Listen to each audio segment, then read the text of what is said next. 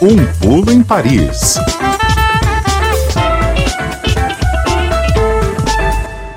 Sexta-feira, dia de dar um pulo em Paris, conversar com o pessoal da Rádio França Internacional, hoje com a Adriana Moisés. Oi, Adriana, boa tarde.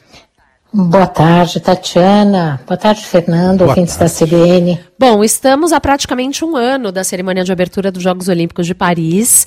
O, a data exata é 26 de julho de 2024. E eu imagino que os preparativos para receber os turistas, as delegações de atleta, estejam intensos essa semana na capital francesa. As autoridades já estão alertando os visitantes contra fraudes, sobretudo no aluguel de imóveis turísticos, né, Adri? Exatamente. A Prefeitura de Paris trabalha com a estimativa de receber 16 milhões de turistas entre a Olimpíada em si e os Paralímpicos, que vamos lembrar vão até 8 de setembro. E quem prefere alugar um apartamento ou uma casa no site de locação de imóvel turístico, em vez de se hospedar em hotel, já está fazendo reserva. Vocês já devem ter ouvido falar algum amigo, alguém conhecido fazendo isso aí no Brasil. Só que já estão sendo detectados problemas com anúncios falsos. Os grandes sites desse setor têm as suas políticas de checagem dos anunciantes, mas assim mesmo é preciso ficar muito atento, porque a fraude mais comum é a publicação de uma cópia de um anúncio já existente em um site concorrente e com um preço mais atraente.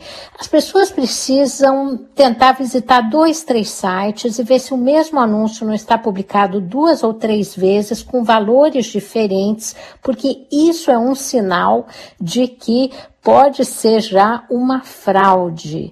É, é o que está acontecendo nesse momento, segundo a polícia mesmo apurou, com 10% das locações aqui na época da Olimpíada, Tatiana.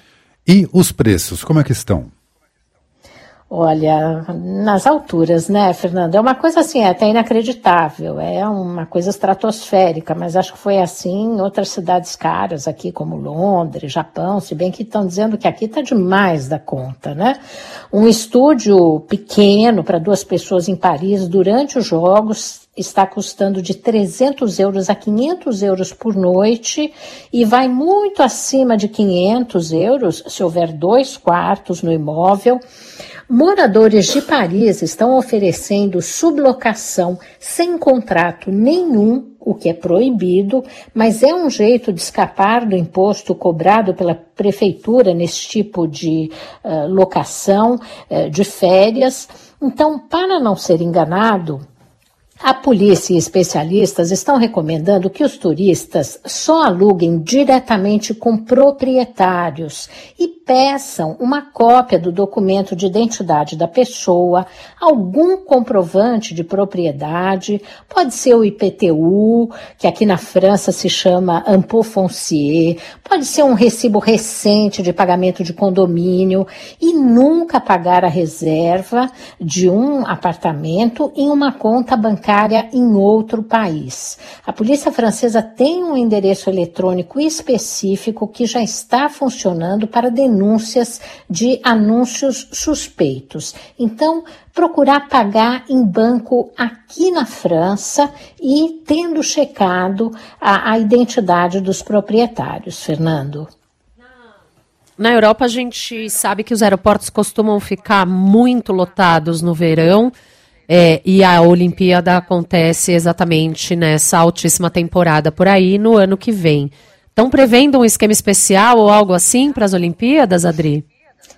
Sim, Tatiana, a operadora dos dois principais aeroportos internacionais aqui da região parisiense, aquele Charles de Gaulle e o aeroporto de Orly, já estão testando neste verão de 2022 novos equipamentos e parte do esquema de segurança que vai estar em vigor na Olimpíada. Em Orly, por exemplo, os policiais agora falam inglês, né? Aquela velha história do inglês, a gente sabe que os franceses já falam melhor inglês do que antigamente, mas agora teve essa preocupação até em relação aos policiais que fazem patrulha e seguranças dentro dos aeroportos. 100 agentes já foram contratados para tornar eh, o mais rápido o controle de passaportes no aeroporto de Orly, por exemplo, já estão lá nessas férias. A operadora também comprou novos scanners em 3D que vão dispensar o passageiro de tirar da bagagem os líquidos e computadores, como a gente tem que fazer atualmente, né? Tem que tirar o computador, tirar os líquidos, botar no saquinho de plástico. Não, tudo isso no ano que vem vai passar direto pela esteira para agilizar né, a passagem das pessoas pelas barreiras de segurança. É, também estão sendo instalados nos aeroportos aqui de Paris postos de controle de passaporte automáticos para documentos de outros países, como os que já existem aí no Brasil só para brasileiros e aqui apenas para os europeus. No ano que vem, vão existir também para os estrangeiros, controle automático, mais rápido. Tudo isso já está em fase de teste, atualmente será ampliado. Agora, os problemas que ainda a gente não sabe como serão resolvidos eh, são como sair dos aeroportos de táxi, motorista de aplicativo ou transporte público, porque ainda estão discutindo as melhorias a fazer em relação a isso. A espera de táxis é infernal atualmente nos aeroportos aqui, em média uma hora. Os aplicativos funcionam um pouco melhor, mas ainda vão ter que pensar um esquema melhor para isso, Tatiana. Uhum. Então tá com relação às obras, arenas, está tudo pronto?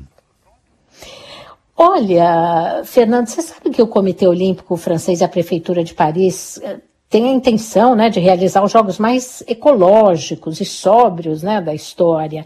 Então, dentro de Paris, só existe uma nova arena sendo construída, que fica ali num bairro do norte da capital e que vai acolher as provas de badminton e de ginástica. Nesse estádio, que vai ter 8 mil lugares, uma sala foi concebida, inclusive, isso é interessante, é, especialmente para tornar a experiência mais agradável aos autistas, né? Porque os autistas se incomodam com o barulho muito elevado, então vai ter até lugar especial para autista. Agora, o resto das, dos equipamentos esportivos desses jogos aqui, é, eles vão ser todos equipamentos antigos, que estão apenas sendo modernizados, tipo com vegetalização de telhado e reforma para tornar as estruturas mais econômicas no consumo de energia. Novo, novo mesmo, só vai ser o, vão ser os prédios da Vila Olímpica, né, que estão sendo construídos em áreas da periferia aqui da capital francesa ali na região de Saint-Denis, Santuão, onde vai ficar, inclusive, a delegação brasileira. Isso para beneficiar, porque são bairros e, e, áreas, uma área muito pobre aqui do entorno da capital, e a ideia foi uh, aproveitar os investimentos olímpicos para beneficiar a população que vive nessas áreas.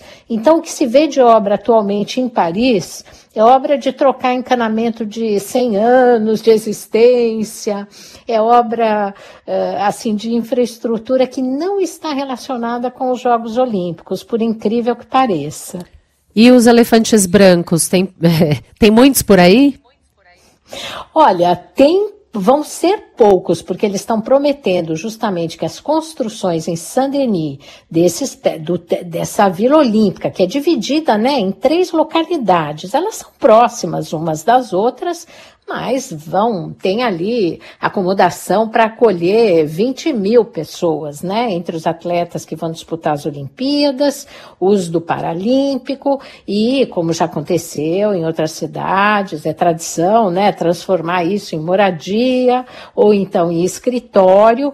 É, eles estão garantindo que isso vai acontecer, que eles estão construindo é, com uma qualidade suficiente para que possa ser ocupado pelas pessoas depois, inclusive a preços acessíveis para essa população mais pobre. É, a confusão que está dando em relação a esses prédios novos é que, por causa da questão climática, eles estão construindo tudo sem ar-condicionado e sem infraestrutura para ar-condicionado. Então, para os próprios atletas, né, estão é, com medo que a Vila Olímpica seja um forno no verão. Hum. E está muito é, forno aí agora? Imagina. Não, aqui agora. Olha, hoje até que não. Hoje a temperatura máxima tá 27, mas já fez 35, Fresquinho. 36, tá, né?